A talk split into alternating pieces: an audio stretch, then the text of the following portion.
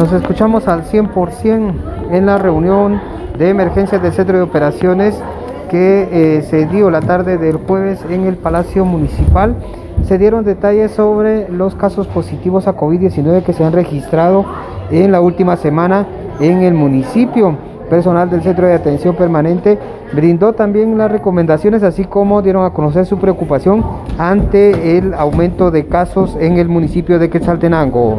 Entonces tenemos un total de casos hasta la fecha de 31.942, casos activos 1.709, recuperados 29.665 y fallecidos hasta la fecha 568 en la, semana, número 26, que es la, la, última semana que registra el, el Ministerio de Salud, eh, se detectaron un total de 900 casos eh, dentro del campo de Quetzaltenango.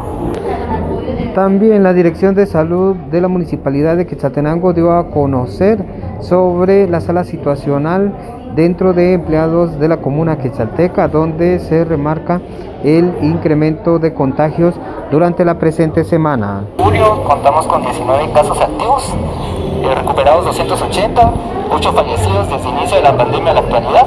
Tenemos un total de 307 casos.